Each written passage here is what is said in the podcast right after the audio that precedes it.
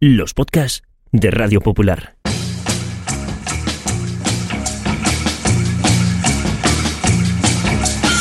Forzados por el devenir de los acontecimientos a finales del año 2020, el Grupo Internacional para la Defensa de los Valores de la Raza Humana puso en marcha un proyecto secreto para dejar a las generaciones futuras constancia de la vida en la Tierra en los albores del tercer milenio. La delicada misión recayó sobre dos periodistas que fueron recluidas cada semana en un improvisado estudio de grabación a más de 100 metros de profundidad. El proyecto se llamó Bunker Podcast y solo pequeños retazos de audio sobrevivieron a lo que ocurrió después. Bienvenidos al búnker.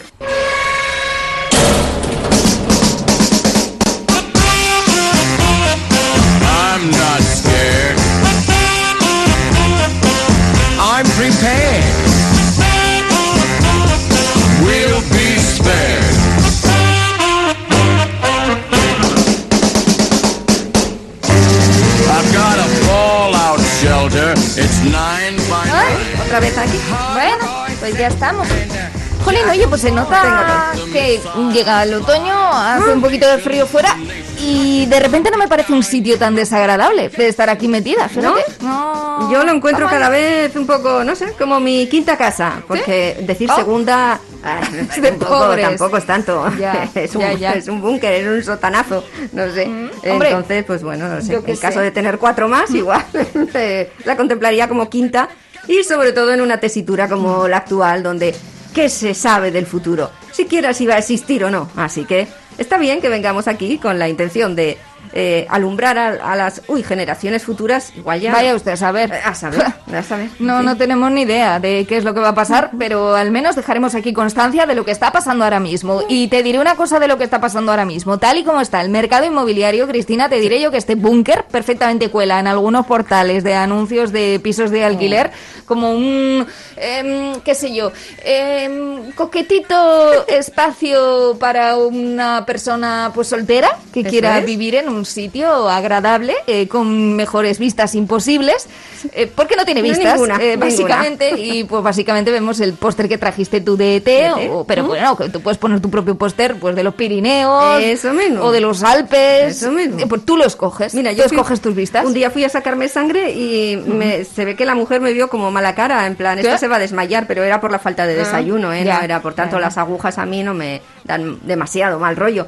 Y me dijo, bueno, pues eh, cierra el puño y mira ese póster de Canarias. ¡Oh! Metiendo ¡Qué debe de ser lo, maravilla! lo que le dice a todo el que se ve que se le va a caer redondo cuando le vea la sangre azul que tenemos todos, todos. ¿vale? Mm, pues mm, no me parecía mala idea, ¿eh? La de esta enfermera. Oye, hablando de enfermeras, que nos han dejado aquí un botaco de hidroalcohol, ¿qué más vamos a querer de la vida? ¿Qué menos? Venga, dale, un chupito. No, chupito de hidrogel, qué maravilla. taca, taca. ¿Ves? Estas cosas Ah. compensan, quieras que no, ¿eh? Igual otras cosillas que tiene este búnker que no son tan agradables, como No, el pero- riachuelo este que me tiene loca desde Ya. el día uno.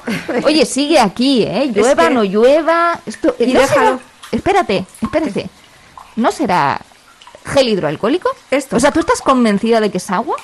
¿Tú crees que ya viene desde las montañas hecho, no? El, el gel hidroalcohólico. Manantial de gel hidroalcohólico. Igual los vapores de todo el que nos estamos echando sube hacia arriba, Cuidado. se condensa, y Llueve. ya Con, eh, se- está presente en los acuíferos, y baja por las cuencas, mi agüita amarilla y el gel hidroalcohólico. A mí me parecería maravilloso. Esto va a ser como la guerra de los mundos, en las que al final el invasor no termina de controlar todas las bacterias que hay en el ambiente del planeta Tierra y termina muriendo pues prácticamente por sorpresa, sin que los humanos tengan que hacer nada por defenderse. A lo mejor pasa lo mismo con el coronavirus, que de tanto hidroalcohol termina lloviendo hidroalcohol y acabando con el virus, pues casi por casualidad. ¿No es verdad? Sería una movida, ¿eh? No, Bueno. no te diría yo que no. Puede ser. Bueno, pues hoy hemos venido aquí ¿Eh? a hablar de algo ¿Eh? igualmente. eh, Anda. Que, que, que- que- ¿Qué será? No tengo ni idea. ¿Está el sobre amarillo? Sí, Está el sobre eh, amarillo. abro ya. ¿Abre ya? Poco... ¿Abre ya?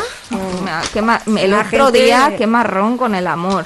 Ya. Luego me quedé con un montón de cosas por contar, no tenía... Eh, otro día, eh, a ver, un día igual, Sí. yo no sé, eh, no sé si nos dirán cuál es el último, pero Uf. si nos hemos quedado con ganas de decir algo, si nos dicen antes este es el último, pues abrimos el sobre y sea lo que sea, contamos, Contamos lo que nos da la gana. Claro, ya está, el último, Ya. ya. que nos va a pasar. Pues ¿Qué nos también es verdad. no? Pues si eso lo llevan haciendo las suegras toda la vida. Pregunte lo que te pregunte y ella te contesta lo que le da la gana. puñetera gana. Bueno, las suegras y dando otra gente, ¿eh? el cuñado, bueno, vaya que sí.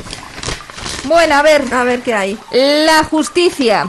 Hombre, Hombre, la justicia. pues no me ¿eh? parece mal, fíjate lo que te digo. Ah, no me la parece mal. Porque yo creo ser humano. que en la- el futuro, pues eh, si hay otros humanos poblando la Tierra, a mí me parece que estará muy bien que se rijan también por una serie de normas eh, convenidas por todos, pues para que la gente no termine aprovechándose de otra gente, ¿no? Para que no haya abusones y gente pues que al final te- termina siendo socavada en sus Oye, derechos. La justicia finalmente supongo que ya irá todo por algoritmos Mm. u otro, otras herramientas tecnológicas que se inventen en el futuro. Ah, Decidirán ¿tú las crees? máquinas quién es el malo de todas estas películas que eh, se filmen de aquí en adelante, más allá de, de la nuestra, de la Mm. Ah. actual. Pero también te digo que mm, no sé si las máquinas terminarán contagiándose o imprimiéndose eh, de las características humanas, Ya. ¿no? Emocionales y demás, Mm. de valores y todo eso. Ahora, los humanos, yo eh, noté hace mucho tiempo que enseguida empezaron a, a contagiarse del espíritu maquinero. Ah, sí. Sí, Pero por porque- la ruta del bacalao y el no, no es maquinero, eh, chiquitán, no. chiquitután, Ah, no, no, Vale. no, no. Ah, perdón. Pero eh, los, sabes que una máquina pues no te perdona, ella sabe lo que tiene que hacer, tiene sus comandos, sus Sí, órdenes, sí. sus códigos, ti, ti, ti, y si no entra en lo que tal, pues no Ya. puedes prosperar. Pero el funcionariado ¿Sí? Ah. enseguida se contagió de eso, porque claro, eh, de repente tú ibas a hacer algún, Mm. algún trámite y demás, y decían, "Te, te, te, no, no tengo esto, no tiene tal. Bueno, pero da igual, si esto yo lo tengo, lo he hecho la- el año pasado, Ya. no sé qué, pero no se puede tal. No, el- era el humano el que seguía te decía, No se puede. No, no me deja. No me permite. no, pero yo querría, yo por mí, yo querría buscártelo, solucionarte el problema burocrático. pero No me deja pero máquina. no, claro, pero no, me per- tú- pero no me permite. No, pero tú no eres la Ya, máquina, ya, la máquina es ella. Es bueno que tú estés aquí para lo que la máquina no, no lo deje hacerle porque no le han dado para no da más, no, no da más la pobre. Para eso estás tú que de momento sí tendrías que dar más. Ah. Y por lo que yo te digo, al menos podías intentar una segunda oportunidad o Sí, un sí, plan sí. B. Pero, o sea, ya se contagia ese espiro. Ella no puede y yo tampoco. Y yo tampoco. Yo tampoco. Sí, ya no puede- Pues si la justicia termina también eh, robotizándose de esa manera Claro, ¿para y, qué y uno te pues, quiero a ti? claro, Entonces. quiere apelar a la justicia como si fuera un bien universal y al final no encaja en ninguna disposición de una ley eh, que se haya introducido en un sistema informático, pues lo mismo termina no siendo tan justa. Ah. Y eso que a priori yo creo que todos desde pequeñitos hemos aprendido algo muy claro de la justicia, por lo menos eh, la legalidad de un país, que la justicia ha de ser igual para todos, ¿no? Ya. Aquello que decíamos. Afortunadamente, vivimos en un Estado de Derecho y cualquier actuación censurable Claro. deberá ser juzgada y sancionada con arreglo a la ley. Efectivamente. Sí, es sencillo. La justicia es igual para todos. Es fácil y y sencillo, a mí me parece. ¿Qué quieres decir? Que no... Pues que luego vimos Ya. que el papel lo soporta todo, que es algo que si hay papel, El papel, futuro, el tiene papel del rey lo soporta todo. Claro que Ya, sí, sí, sí. ya, ya, ya. Eh, pues luego que no era empezando por quien acabamos de escuchar, es Ya. verdad. Juan. Carlos I, ¿Eh? rey emérito, que efectivamente defendía la ley teóricamente, Eso es. pero luego en la práctica pues se fueron destapando algunas cosillas en las cuales se vio que, bueno, pues lo que es respeto a la ley, qué sé yo, no, no Pues que hay claro. cosas que se la han bufado eh, radicalmente. Efectivamente. Eh, pues un espíritu, no sé si borbón, burlón o qué.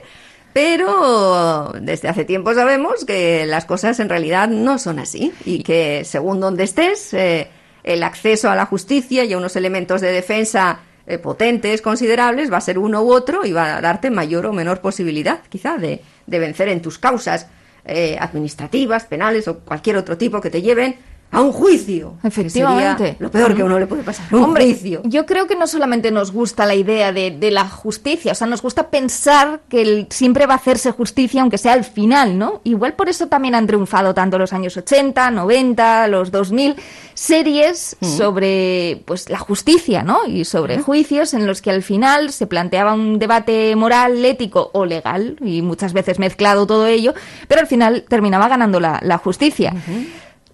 No sé, pero a veces la vida real no es... No, no es a así. veces, algunas veces y, y buena parte de ellas. Ay. O sea que- Ali McBeal. Mira, yo me acuerdo de Es verdad que era una abogada, una abogada que intentaba hacerse su huequito como profesional, como mujer profesional soltera, y lo pasaba realmente mal. Eh, decía que no le tomaban demasiado en serio y ella pues estaba muy convencida de que podía hacer justicia. Aunque, eh, bueno, mm, grandes revisitaciones de la serie luego dijeron que, que al final era la mm, clásica chica que siempre quería estar perfecta, quería ligar con todos, que era una eh, una gran egoísta, muy ególatra, que solamente se fijaba en sí misma. Pero bueno, lo que era el punto de partida, pues sí que parecía algo más, más justo. Mira, así arrancaba esta serie de los años 90 sobre esta abogada un tanto particular, ¿eh? Ali McBeal. El amor y el derecho son similares. Románticos en teoría, pero si los practicas puedes coger hongos. A mí me gustaba mi trabajo. Hasta que empecé a gustarle yo también a uno de los socios principales. Oiga, ¿cómo Le- se atreve a hacer esto? Le toca el culo. Discúlpame, me pirro por la escultura. Ese hombre me ha sobado el culo. ¿Cómo? Despedido. Los demandaré. Y lo hizo. Alegó DOC. Desorden obsesivo compulsivo. Y su obsesión era palpar culos. No pude controlarme y se lo trinqué. Se ha acogido al acta federal de incapacidad. Claro, porque la justicia tenía también esas cosas, que uno podía alegar en defensa propia, decir que tenías pues un problema mental que te obligaba a ti mismo a tener que tocar el culo a todas las compañeras jovencitas. Y lo curioso es que llegues a juicio, ¿eh? Y, y esto se admita a trámite y pues oiga, mm, tiene su recorrido, aunque todos confiamos en que pues eh, finalmente se haga justicia. A veces no pasa.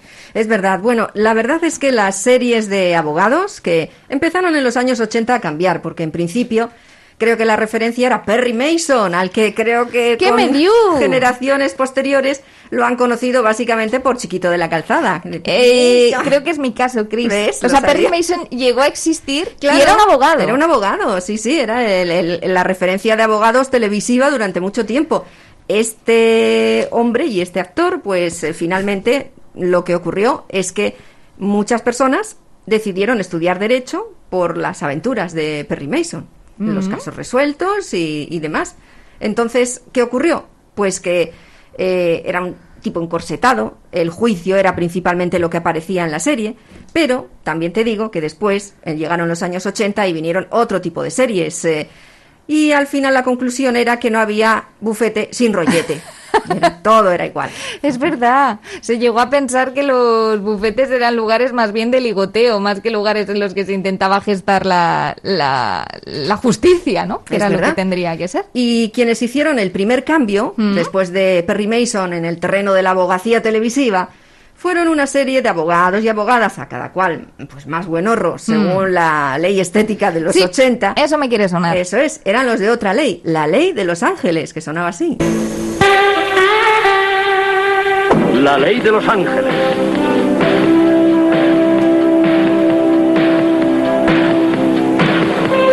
Y esta iba de un bufete. Eso es, sí. Ajá. Sí, la serie empezaba con uno de los socios que había muerto y por su ausencia el resto aprovechaba para modernizar la historia. Allí había casos de todo tipo porque eran un montón, entonces pues los casos eran penales, administrativos, de cualquier historia.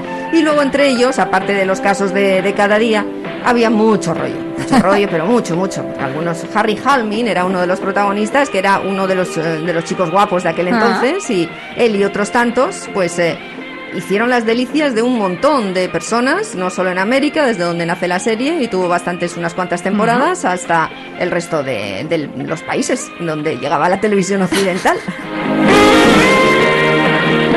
Claro, tú hablas de rollitos y de abogados y de justicia y yo me estoy acordando de Luz de Luna, que es verdad que no iba exactamente, ¿no? De abogados, Son medio detectives, ¿verdad? detectives con esa agencia de los corazones rotos. Pero eh, que también se planteaban a veces algunos dilemas legales, morales, Eso no, es. moralegales, Sí, ¿no? sí. Que, que yo creo que es el mm, común denominador de todas las series de abogados o de justicia, ¿no? Que le pone al espectador ante un dilema en el que él en su sofá tiene que decidir qué es lo que haría si se encontrara en esa tesitura, ¿no? Eso es. Eh, claro, también había un poquito de rollete Hombre, en este caso. Ah, Presentador de radio asesinado. ¿Tú qué opinas? Que es horrible y morboso. Desde luego, todo el mundo habla de ello. Debería ser nuestro próximo caso. ¿Cómo? ¿No te encanta? El cliente. ¿Qué dices? ¿Qué cliente? ¿Quién va a contratarnos? ¿Y eso qué más da? Un asesinato es un asesinato y vamos a resolverlo con o sin cliente. No me entiendes. ¿Quién nos pagará cuando lo resolvamos? No me entiendes tú, eso no importa. ¿Que no importa? No, no Era importa. Bruce Willis. Esto, ¿Sabes qué es? Un periódico. Y una portada, ese debe ser nuestro sitio. Noticias de primera página y grandes titulares, es lo que necesitamos. Encontramos al tipo que se ha cargado a este y nos situamos.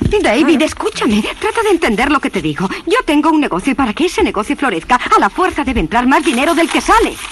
La manera de que entre dinero es consiguiendo clientes. El cliente nos busca y firma un contrato. Nosotros actuamos y cobramos.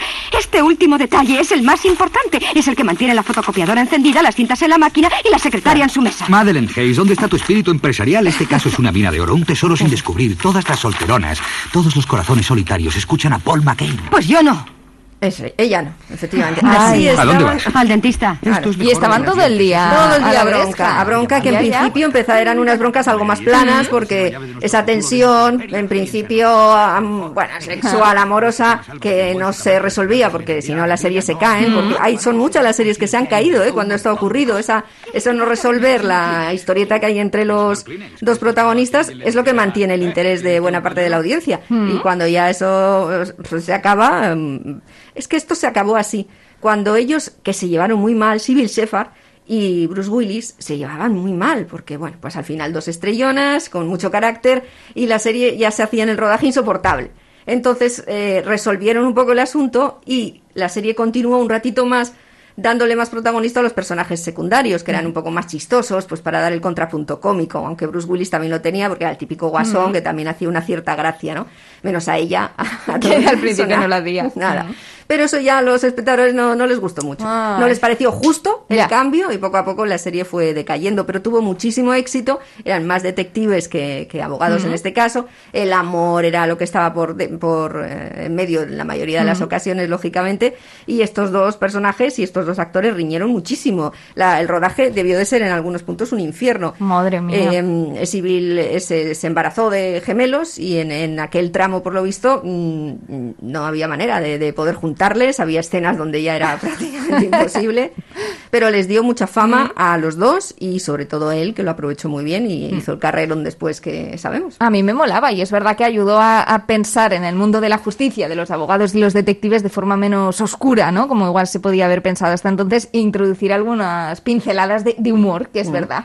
Eh, como también la tienen algunas canciones que han hablado de la justicia y del tratamiento con los jueces, que es verdad que muchas veces los jueces pues han dado mucho miedo y eran la seriedad en persona, pero poco a poco el mundo de la música y el mundo de las series y de la ficción pues hicieron que, algunos jueces pues pudieran ser otro tipo de personajes un poco más llamativos, como el que cantaban eh, los chicos de 10cc, este Good Morning George, que es un buenos días, juez.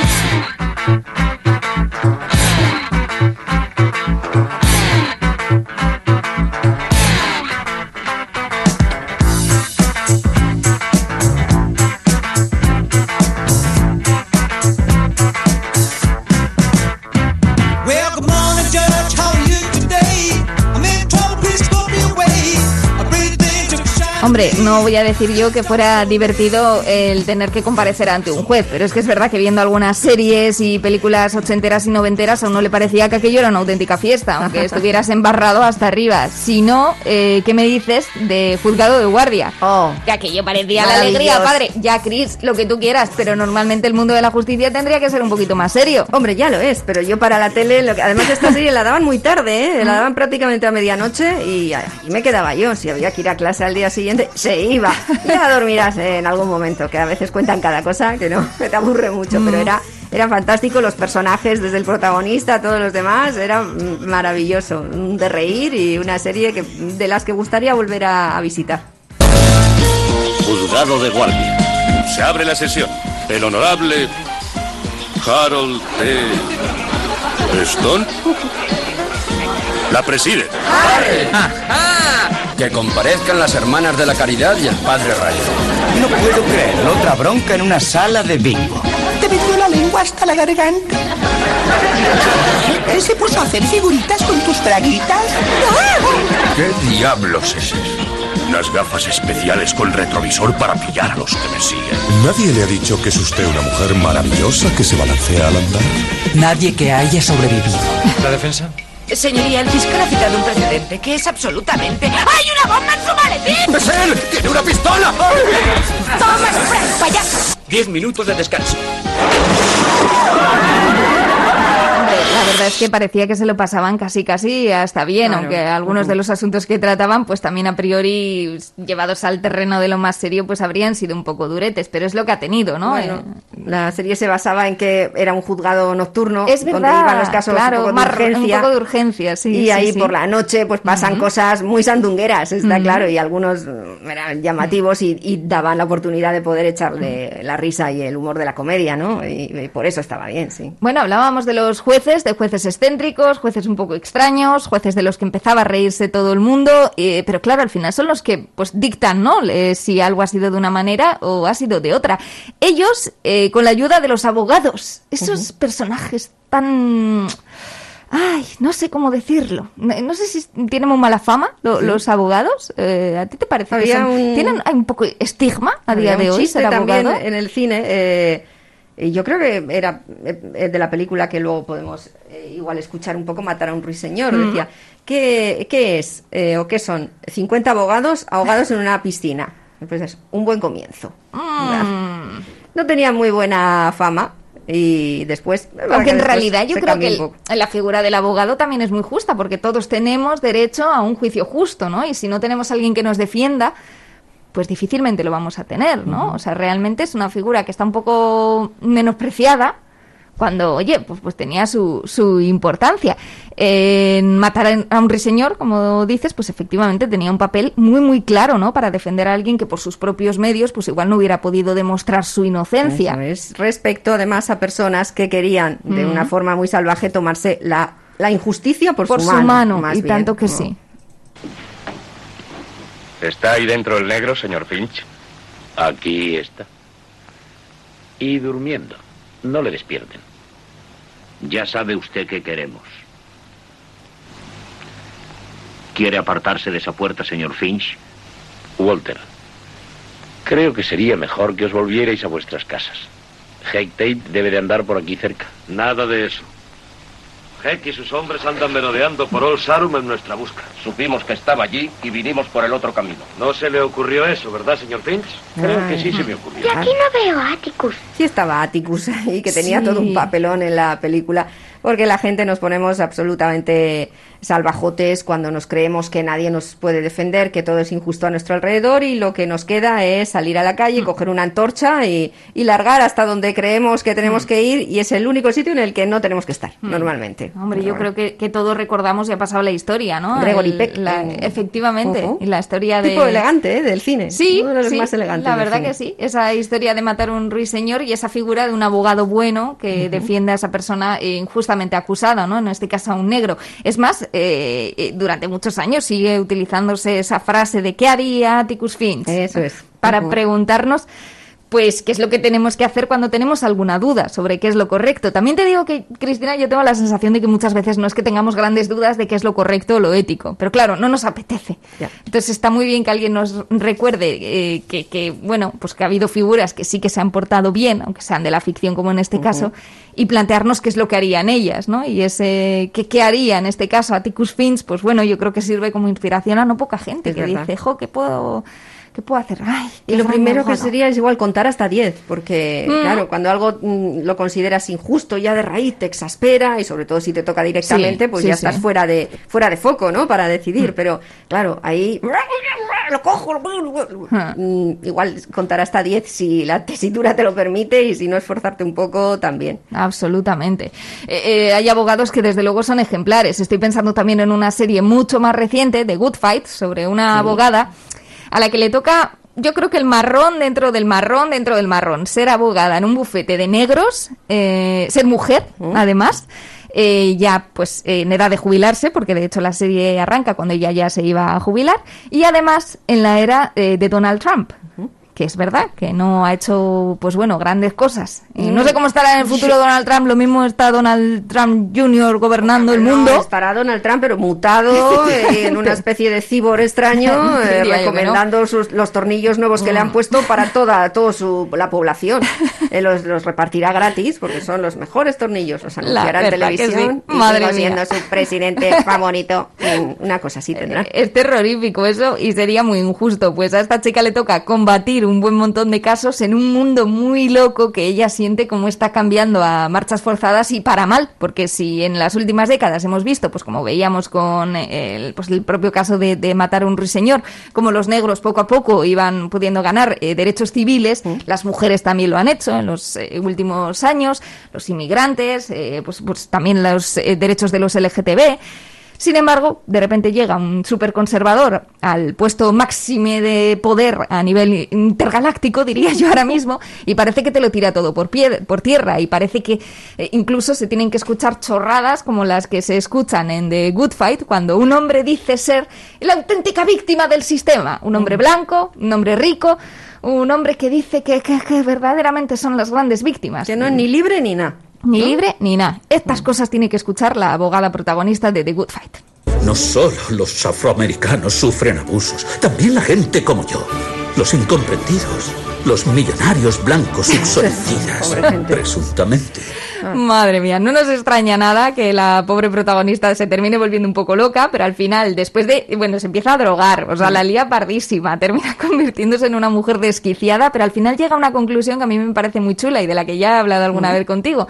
Dice, mira, yo ya sé que el mundo se está volviendo loco, yo ya sé que los más conservadores están recobrando el poder y además no solamente eso, sino defendiendo un discurso en el cual dicen que, ellas son, que ellos son los grandes víctimas de todo esto, pero yo voy a intentar que por lo menos mi choquito, mi gente, el grupo con el que yo paso más tiempo sea un lugar cuerdo, un lugar justo, un lugar donde impere un poco por lo razonable, porque es que si no me voy a volver loca y es maravilloso cuando se da cuenta. Me he dado cuenta de que da igual que el mundo esté loco. Mientras mi pequeña parcela siga siendo un lugar cuerdo. Diane, Ahora lárguese de mi despacho.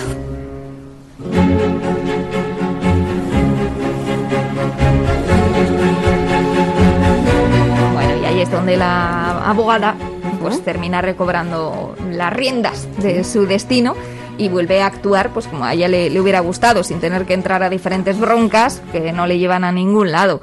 Es un alivio, claro, eh, pero es que ella también es un poco abogada pues de grandes ideales, ¿no? que, que, que- que, claro, que a veces pues ha chocado con otro tipo de imagen de abogados que hemos tenido. Y es verdad que tampoco, em, igual se cree que lo que ha dicho es fácil de hacer, que Ah, no, mi no. choquito sea un lugar cuerdo. eh, al final, justamente el, Hmm. el modo majareta está muy extendido y es muy fácil que, incluso si no está, de repente entre en tu choquito.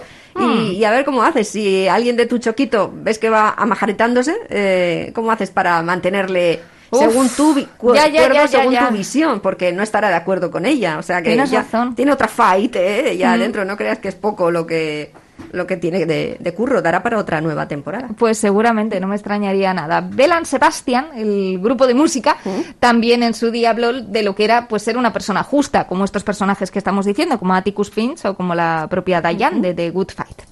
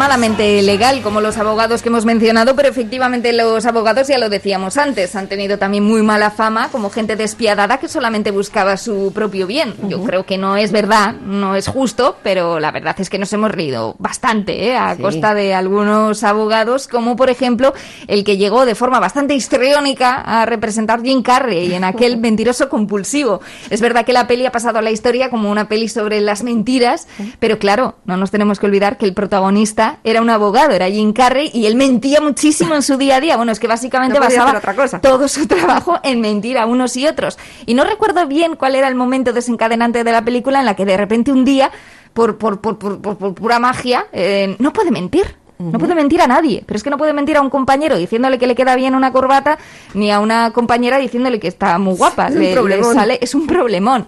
Claro, eh, pues te puedes imaginar lo que pasa en los juicios, que es una auténtica locura, porque en los juicios ni siquiera puede mentir para defender a su cliente, lo cual ya es pues un auténtico despropósito. La primera vez que se da cuenta es cuando aparece en el bufete y se da cuenta de que ni siquiera puede mentir, pues a nivel de ser amable con sus Claro, la compañeros. hipocresía social. La hipocresía social, que es verdad, ¿eh? Claro. también es un tipo de mentira. Claro que sí. no, no te falta razón. ¡Hola, bola de cebo andante! ¡Se me acabará reventando!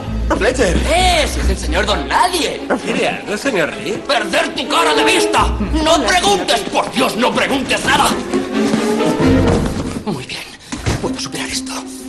Es cuestión de fuerza de voluntad. No, en este caso no es fuerza de voluntad. La verdad mía. es que eh, hacer eso, por un lado, un día, aunque sea, te tiene que dejar muy a gusto, ¿eh? Te quedarías muy a gusto, pero, pero te duraba poco porque al rato dirías, ay, la de cosas que tengo que arreglar mañana, No, ¿no? exactamente. Perdona, que es que no era yo. O sea, es verdad, ¿eh? igual hemos cargado mucho las tintas contra los abogados como para ser el estandarte de esa hipocresía que mencionabas, ¿no? En lo laboral yo creo que se estila mucho para evitar algunos conflictos. Pero claro, en realidad es que en cualquier profesión, ¿no? Eh, tenemos un poquito de abogados, de defender lo indefendible, de tener que decir lo que no pensamos para conseguir un fin. Es verdad que los abogados, claro, forma parte intrínseca de su trabajo, ¿no? Pero yo creo que está bastante generalizado. Escuchábamos al de mentiroso compulsivo, pero yo creo que hay un personaje análogo que aparece en Los Simpson, que también es el abogado que siempre aparece en muchísimos de los De casos. cabecera, sí. Jolín, y que es exactamente igual que, que Jim Carrey. Es un súper mentiroso, no tiene ningún tipo de escrúpulos, siempre va a intentar sacar tajada. Es verdad que, que, ah, se supone que, entre comillas, hacer justicia o defender a los acusados, pero es mentira. En realidad, él va a lo suyo y a conseguir sus honorarios.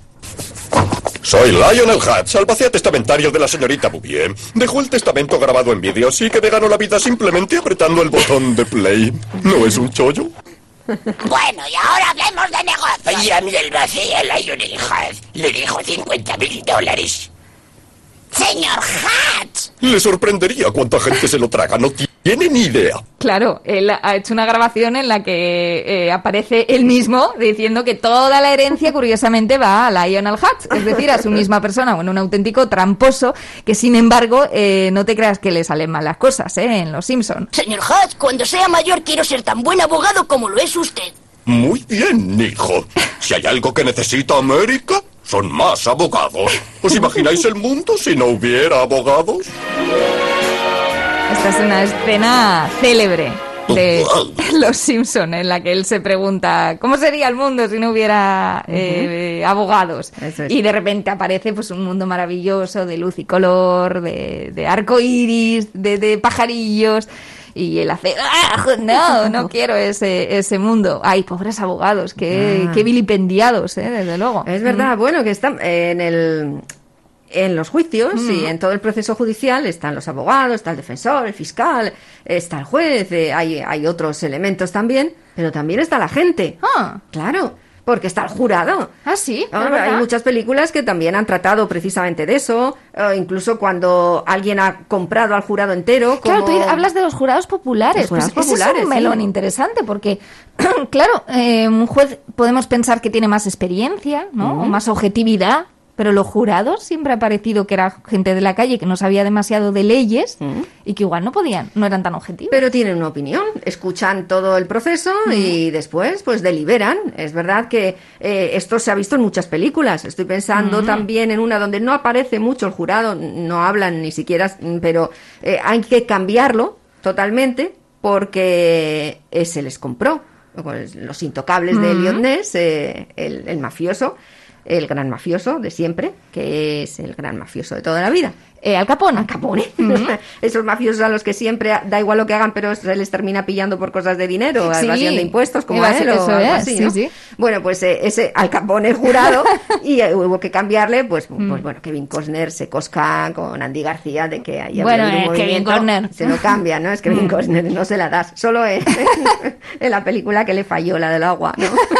Pues, La de Waterworld. Waterworld. Pobre. Bueno, pues eh, eh, hay una, yo creo que Mm. de todas donde ha aparecido el jurado, que han sido bastantes ya, que ya es mítica, es una película Mm. de hace mucho, pero claro, es que ha tenido obra de teatro, viene de una novela y Mm. demás, 12 hombres sin piedad. Ellos eran los que tenían que deliberar sobre un asunto en el que al final se necesitaba una unanimidad, pero claro, había, había uno que no. Ya. Y pasaban las horas y los tipos seguían reunidos, sudaban tinta china y seguían reunidos y seguían reunidos. Ya empezaban Es a que, cansarse. madre mía. Sus convicciones empezaban a resquebrajarse y, y, claro, al final esto ha motivado no solo Mm. obras de teatro, sino película y demás, sino también alguna que otra parodia como esta de José Mota cuando estaban ya todos, eh, pero a full de, de estar reunidos, creían que ya estaban de acuerdo, pero no. Ya está todo. No sé, es pobre chaval. Desde el primer momento supimos que era culpable. ¿Culpable? Yo no, no me lo cambies ahora. Inocente. Que lo he hablado con Tosetos y lo hemos acordado inocente. ¿Cómo inocente? ¿Cómo inocente? Porque no me vaya a estar no me da tiempo a estar cambiando. Tío, que el partido empieza a 15 minutos. Partido, el Barça Madrid, tres puntos que deciden la liga, tío. Iker Casillas, Raúl Michel Salgado. ¿Y el nuevo? ¿El nuevo? ¿El de gafas? Sí. He hablado con él en el baño. Le he dicho, ¿inocente o qué? Y me ha ¿eh? Con el ojo, como aceptando, ¿no? Sí, que está también en el ajo. Entonces vamos a inocente. Inocente, inocente. ¿Vale? Claro, parece, Claro. Que, parece que ha aceptado y ahora votan, ¿no? Entonces todos, eh, a ver si hay unanimidad. Bien, señores, estamos aquí para hacer justicia. Tenemos que decidir Claro. si el acusado finalmente es culpable, ¿no? O inocente. Sí. Bien, en cualquier caso, lo que sí estamos obligados es a votar. Empezaremos por. Inocente. Inocente. Inocente. Inocente. Inocente. Inocente. Inocente. Inocente. Inocente. Ya está. Van a ver el partido ya. Que no lo tengo claro. Culpable. Otra vez. Se acabó, se acabó. Es que te vez. digo una cosa, Chris, claro, eh, realmente eh, lo de los jurados populares es un poco... eh, eh, un poco de huevón, Yo pienso no yo, quiero, por ¿eh? parte de la judicatura. Yo para mí tampoco lo quiero. Me parece un poco echar balones fuera eh, por parte de los jueces. Porque... Bueno, luego hay que, luego el juez tiene la última palabra. Ah, ah, bueno, vale, vale, vale. Pero ¿te imaginas que la vida fuera así? O sea, tú que estás decidiendo, pues qué sé yo, qué es lo justo, pues eh, no lo sé, con, con tu pareja, en una bronca de pareja, y estáis discutiendo quién ha fregado más veces o a quién le toca hacerlo la próxima vez. Claro, y tú de repente poder convocar un jurado popular. Y tú les convences de tus cosillas, él les convence de las suyas, y ellos luego tienen que decidir. O sea, me parece un poco como no que no estar muy dispuesto tú a querer solucionar las cosas Ah. mediante el diálogo y, y subrogas ese derecho a la justicia a, a que lo decida otro, ¿sabes? Como cuando eras pequeño con tu hermano y eran tus padres los que pues decidían quién sí. tenía razón. ¿Quién ha empezado? no? Claro, realmente nos gusta que nos solucionen las cosas cuando no tenemos muy claro cuando algo eh, ha sido justo o no, ¿no? Bueno, ya ves tú, ahora eh, desde hace tiempo en la televisión rosa, eh, que tiene Sí, una sí. presencia importante en, en la tele generalista. También, Los protagonistas eh, se pegan dos insultos y al tercero ya está. Demanda, demanda judicial. Es verdad, Mm. Pues claro, yo no sé. Me gustaría ver las caras de quienes tienen que tratar estos procesos cuando Claro. porque me ha llamado pendón, entonces le pongo un demandón. Ya. Y, digo, con la- y mirando mientras sus uh, torres de papeles que tienen en la justicia, que, Sí, que no, pueden ir el ritmo que tienen ya ralentizado por todo lo que tienen. Cuando ven esos matamoros demanda a Anabel de la pantoja. Ah, es que al final se termina simplificando demasiado, ¿eh? Y, y se termina no dando valor al valor de la justicia ni al de cumplir con la ley. Fíjate Bob Marley con qué azos, perdón. Cantaba Ah, aquello de a- eso de sheriff y fíjate, pumba. ¡Hala! Con dos narices.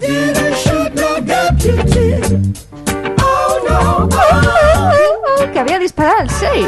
O sea, nada. La gran figura americana de Fíjate. muchísimos años, también con ¿También? protagonista de muchas pelis. Pues tienes Claro. razón. Es más, eh, la figura del sheriff tiene particularidades bastante grandes porque a veces condado. parece que en las pelis hacía o en las series, bueno, claro, que es lo que a nosotros nos ha llegado, ¿no? De Estados Unidos, pero bueno, da la sensación de que el sheriff a veces hace de policía, pero también un poco de juez. Claro. O sea, muchas veces parecía que también dirimía, ¿no? Al estar allí en primera persona y algunos asuntos sobre un caso que pudiera haber habido en, en el condado, en el pueblo, donde tocara, ¿no? Con esa estrella en el chaleco que a Fíjate. veces le salvaba la vida. Porque piu, piu, Porque justo disparaban ahí. disparaba, justo la- ya pensábamos que, que esta- ya no teníamos protagonista y, Y, oh, se daba la vuelta y ha sido ¡ah, la estrella! Oh.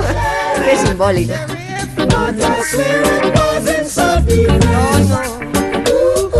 I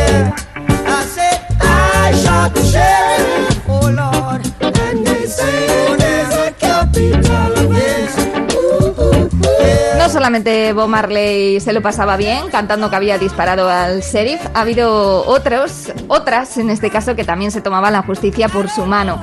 Me estoy acordando de una canción bastante reciente del grupo La Otra, que cantaba a cómo ella había quemado a un violador. No lo no lo decía ella así, lo decía de otra manera, pero es verdad que es una canción que vino a responder pues a todos esos juicios que han terminado de forma muy muy injusta, eh, pues casi culpando a las chicas cuando eran víctimas de una violación, pues diciendo aquello de ah, llevaba una falda muy corta, no cerró suficiente las piernas, o llevaba pues, los botones del vaquero no sé cómo, o iba enseñando más de la cuenta. Claro.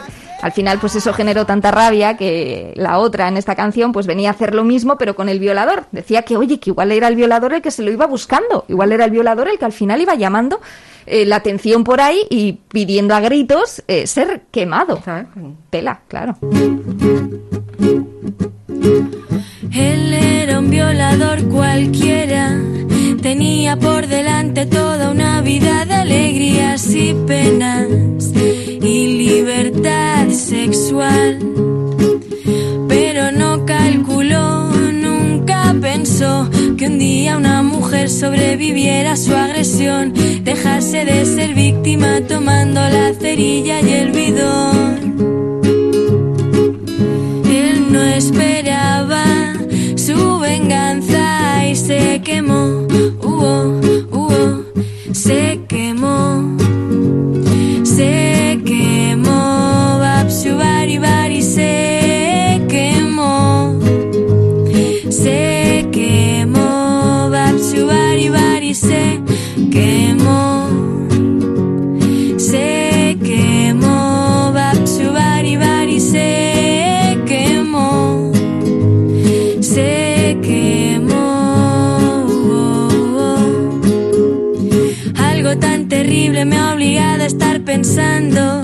Y es que creo que vestido con ropa tan inflamable, él se lo estaba buscando. Tendría que haber vuelto a casa un poco más temprano. Probablemente había estado bebiendo. Y es que todas sabemos que el alcohol te hace susceptible al fuego.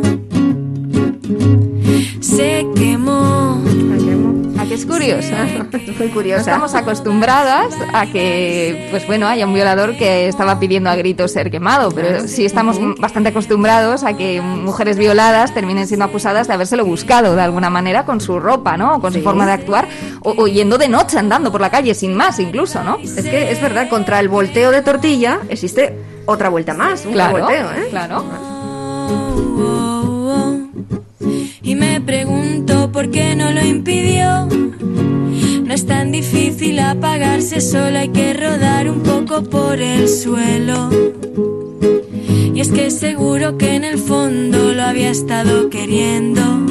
Y hay testigos que ese mismo día le vieron. comprando un mechero. ¿Cómo saber si no se prendió fuego a sí mismo y luego mintió? Yo creo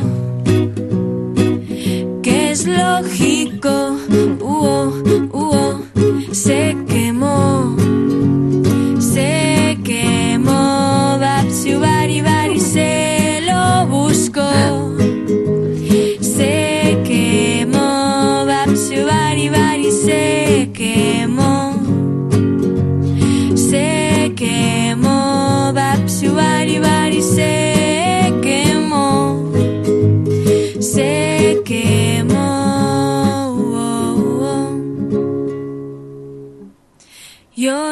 mi corazón no para de gritar que por su propia seguridad hay que educar a los violadores. Lo mejor será que vistan ropa ignífuga y que siempre lleven varios extintores. Se quemó, se quemó. Que más se la había estado buscando, ¿no? Iba provocando, Y ¿no? no le cuesta nada a un No violador nada. llevar varios extintores, de esos pequeñitos, tres en la espalda, una mochila bien. ¿O qué haces si eres violador que no lleva ropa ignífuga? Claro, ¿Qué haces? Es que te lo estás buscando. Es que lo estás pidiendo a gritos. Estás pidiendo a gritos. y se lo buscó. Se quemó,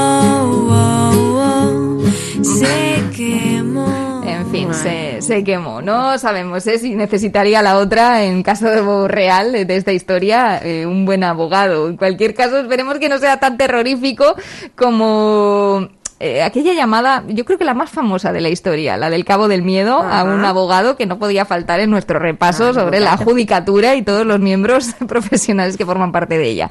Ese abogado. Madre mía. Abogado. Abogado. Hay que poner los ahí? pelos de punta, ¿eh? Abogado. Sal, ratita, quiero verte la colita.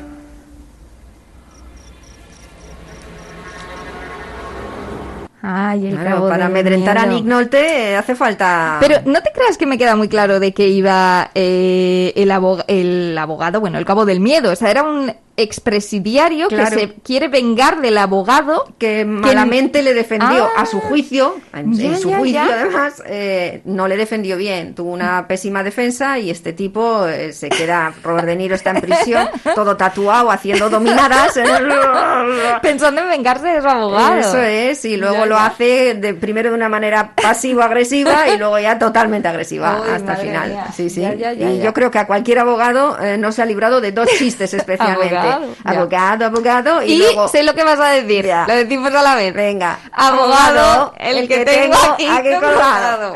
Madre es. mía. Yo creo que no habrá ninguno al Ah. que no le hayan hecho ese Ya. chistecito. Seguramente en No, no es un buen abogado. en, en- en la propia carrera igual de derecho, ¿no? Les va Eh, sí, sí, posiblemente. Les van avisando. Hay una asignatura de cómo aguantar eh, chistes sobre, sobre abogados. Eh, también el abogado defensor eh, es un, claro, la figura cuando ya está eh, enervado, ¿no? Haciendo, uh, dando a su más porque se le va el juicio de las manos, eh, falta una prueba ya aclaratoria o definitiva y no se consigue y tiene que dar una vuelta de tuerca todavía. uh, Ahí tiene que ponerse con, ¿Sí? con las venillas así, ¿Sí? eh, todas eh, inflamadas y, y hacer algo como esto. ¡Coronel Jessup! ¡Ordenó usted el código rojo! No tiene que responder a esa pregunta. Responderé a la pregunta. Qué cara de cabreo. ¿Quieres respuestas? Creo que tengo derecho a ¿Quieres ellas. respuestas? ¡Quiero la verdad! Tú no puedes encajar la verdad. Hmm. Vivimos en un mundo que tiene muros y esos muros han de estar vigilados por hombres armados. ¿Quién va a hacerlo? ¿Tú?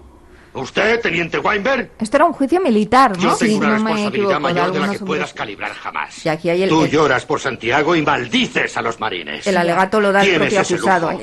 Tienes Ah. el lujo de no saber lo que yo sé. Que la muerte de Santiago, aunque trágica, seguramente salvó vidas. Y que mi existencia, aunque grotesca e incomprensible para ti, salva vidas. Tú no quieres la verdad porque en zonas de tu interior de las que no charlas con los amiguetes, me quieres en ese muro. Me necesitas en ese muro. No. Y aquí, Nosotros usamos palabras como honor, código, lealtad. Las usamos como columna vertebral de una vida dedicada a defender algo. Tú las usas como gag. Y no tengo ni el tiempo, ni las más mínimas ganas de explicarme ante un hombre que se levanta y se acuesta bajo la manta de la libertad que yo le proporciono y después cuestiona el modo en que la proporciono. Preferiría que solo dijeras gracias y siguieras tu camino. De lo contrario, te sugiero que cojas un arma y defiendas un puesto. De todos modos, me importa un carajo a qué creas tú que tienes derecho. ¿Ordenó el código rojo? Hice el trabajo que me encargaste. ¡Ordenó el código rojo! ¡Por supuesto que lo hice, joder! Ya está. ¡Hombre! ¡Hala! Vamos. Madre mía. ¿Te cuesta? Ay, Dímelo sí. al principio. Qué pesadez, por favor. Estaba lanzando escupitajos. Sí, muy anticoronavírico ese. Muy ¿eh? anticoronavírico. Soltar los felipos en los juicios. Pero Uy, ya sabes, peligro. a veces Ya. eh, muchos actores, o no sé si, no sé cuántos, pero a veces hay, hay gente que cree que en una actuación así tan de, de tripas tienes que escupir un poco o, o Es que se te verdad. caiga la baba o algo así, y con eso tienes un, un Goya o un Oscar. Pues que es que a veces se ha dado por eso.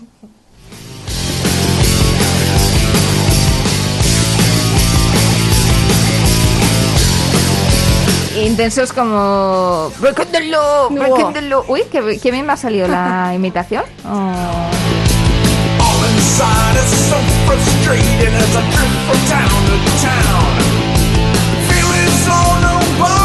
All fin, los Judas Priest sí que ponían también intensidad, ¿eh? A romper la ley, Romper la romper ley. la ley, ¿no? Algo Ah. así, podríamos decir. Bueno, eso ¿Qué ya será para otro día. Igual nos piden hablar de algo un poco más. Ah, ya. Lo que va después de la ley o antes de la ley. Ah, o ya, ya, ya. Por encima de la ley o. Ya.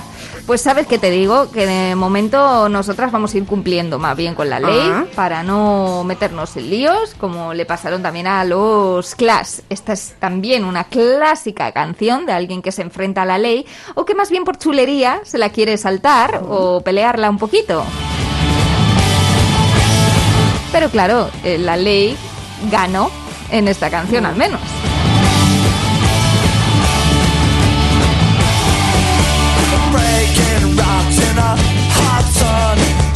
The law. I fought the law the law won.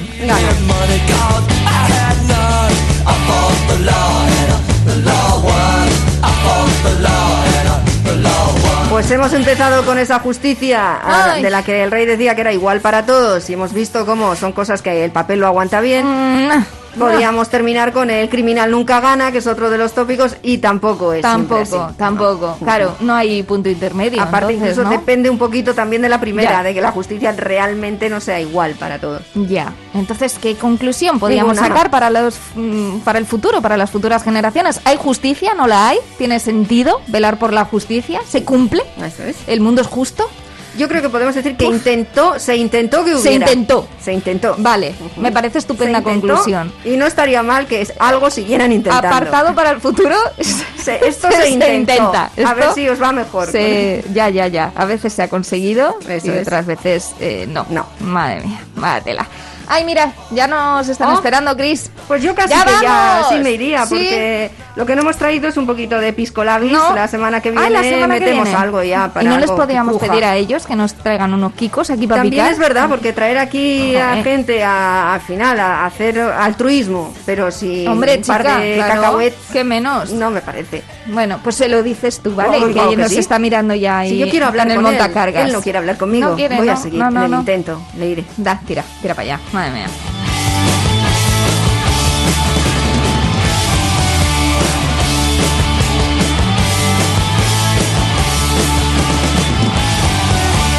I fall for love.